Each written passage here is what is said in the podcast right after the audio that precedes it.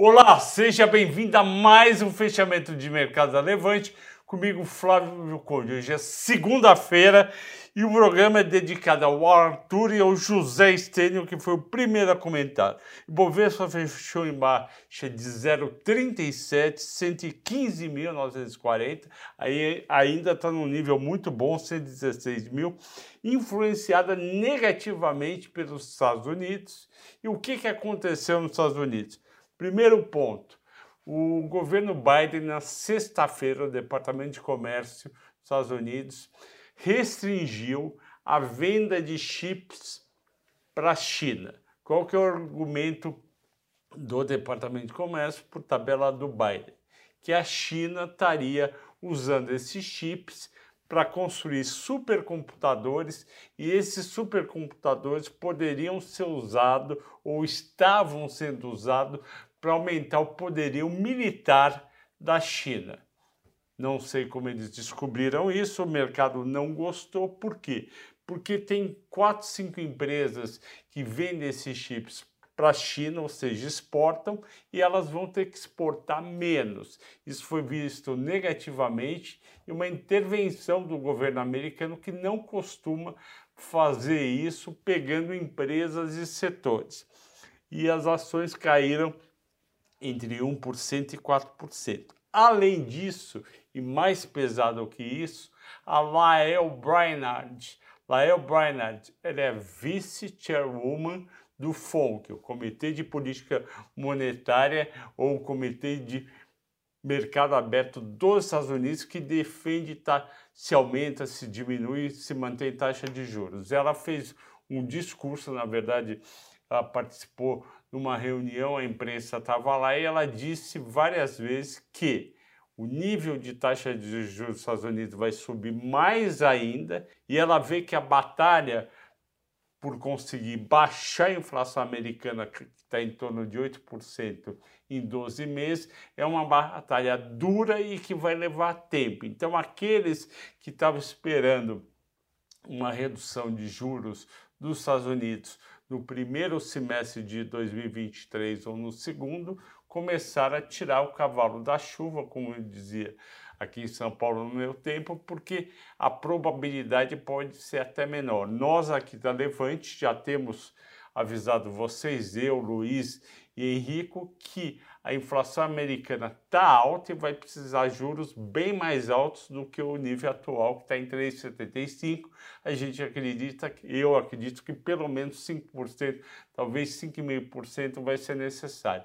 E uma hora taxa de juros do Fed nos últimos 30 anos foi justamente em 2008, pouco antes da crise, dos bancos quando estava bombando a economia americana, quando bateu 5,5%.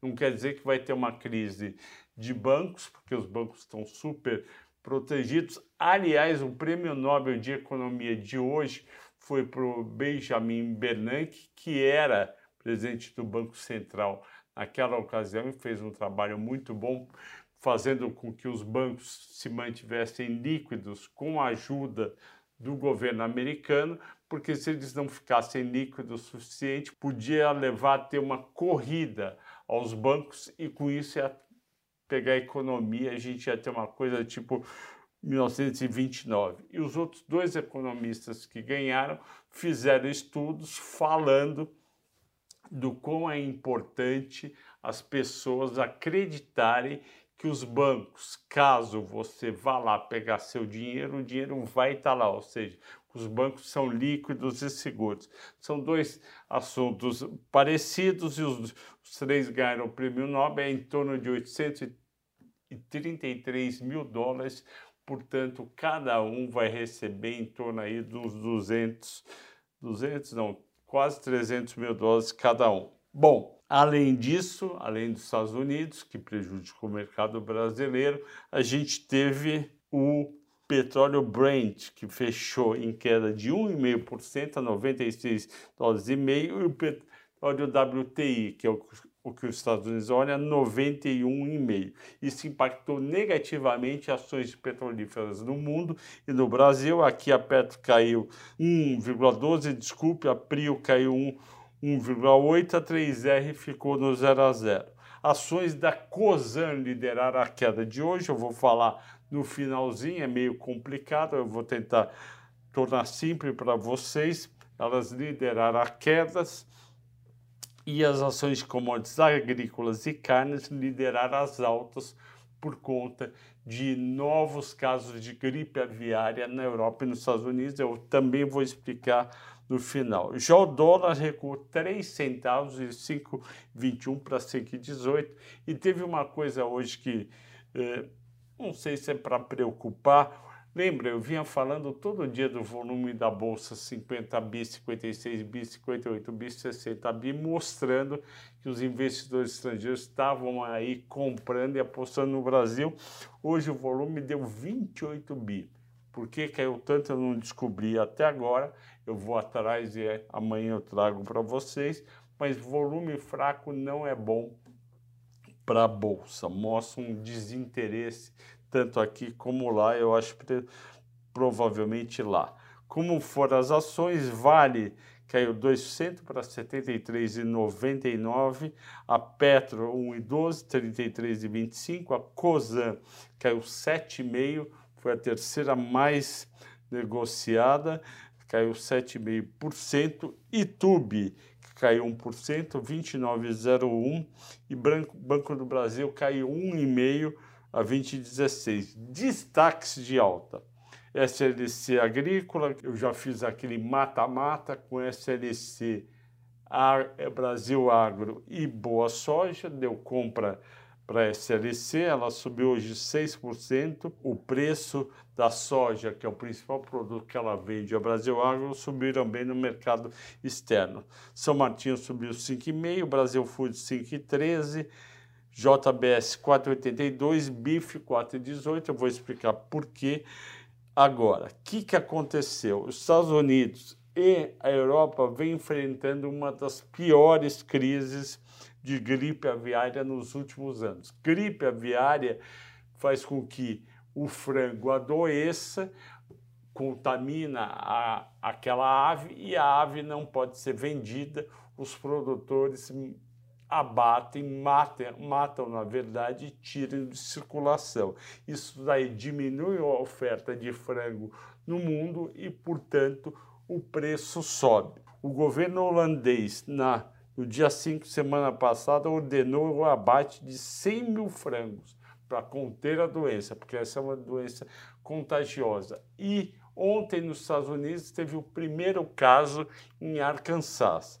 Então, isso preocupa. Os Estados Unidos já abateram 3 milhões de animais. Isso preocupa o mercado, sobe o preço, como eu disse, do frango. E quem é a maior exportadora de frango que tem é a Brasil Foods, a BRF, Perdigão e Sadia, por enquanto, não chegando aqui a doença, ela está favorecida, porque Estados Unidos e Europa vai ter que exportar, porque as pessoas vão querer continuar a comer frango. O ponto negativo é que o frango pode subir internamente para a gente, como eu que compra, mas para a BRF é positivo, subiu as ações como eu falei. Destaques de baixa. Cosan 7,5, 15,40, já tinha caído 8 ou 9 na sexta-feira, a Rail 3 caiu 4,60, que é do grupo e Arrumo, Natura caiu 4,29, eu não sei o motivo, Pets caiu 3,60, não entendo porquê, e Cash caiu 3,50. Eu vou falar da escolha dos assinantes, foi Cosan em primeiro lugar, segundo o Bradesco. Eu vou falar Bradesco, que é o mais fácil. Vamos lá. O Banco Central divulga todo mês como foram os números dos bancos e do sistema. Se os números, se os bancos aumentaram o crédito, se os bancos tiveram uma maior inadimplência e justamente a inadimplência ficou estável em julho. Lembra, a gente tinha o dado até junho. Em julho, o número do Itaú ficou estável na inadimplência, o número do Banco do Brasil subiu 0,1%, que é pouquinho, porque no outro mês pode cair 0,1 ou ficar estável, só que o Bradesco subiu 0,4 ponto percentual. O mercado ficou preocupado, JP Morgan cortou a recomendação de compra para neutro, tem um outro nome que eu não lembro o nome, não lembro o que, que é, Celt Performer, para Market Performer, e o Itaú fez a mesma coisa. Isso levou investidores a vender as ações do Bradesco. Eu lembro a vocês que dia 23 de fevereiro eu fiz um mata-mata com Itaú, Bradesco, Santander e Banco do Brasil Ficou em primeiro lugar o Itaú, recomendei a compra. Segundo, o Banco do Brasil, também recomendei. Terceiro, Santander. Quarto lugar, Bradesco. Os números eram do primeiro trimestre e já não era tão favorável para o Bradesco. De lá para cá, na verdade, desde o primeiro dia do ano, subiram as ações do Itaú, acho que 36%, as ações do Bradesco até sexta-feira estavam subindo 4, Santander estava subindo 3, ou, ou 3 e 4, e o Banco do Brasil estava subindo, acho que 41.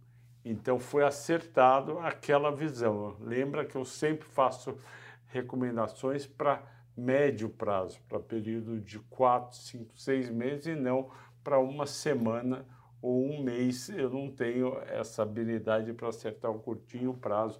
Quem faz isso muito bem aqui é o Henrico. Então, um acaba complementando o trabalho do outro.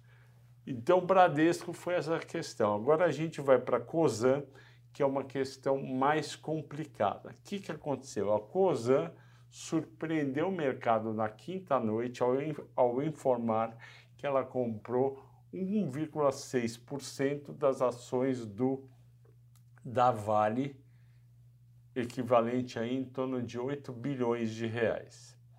Depois ela no mesmo informe ela indicou que ela tá, tinha montado duas operações para colocar mais 3,5, 3,1% das ações do, da Vale e mais 1,5% mais para frente. São operações de derivativos, complicado de entender, tem um, um intervalo onde ela compra as ações, abaixo desse intervalo, acima ela não compra.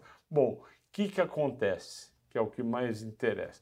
O mercado não gostou. E por que, que o mercado não gostou? E eu concordo com a reação do mercado.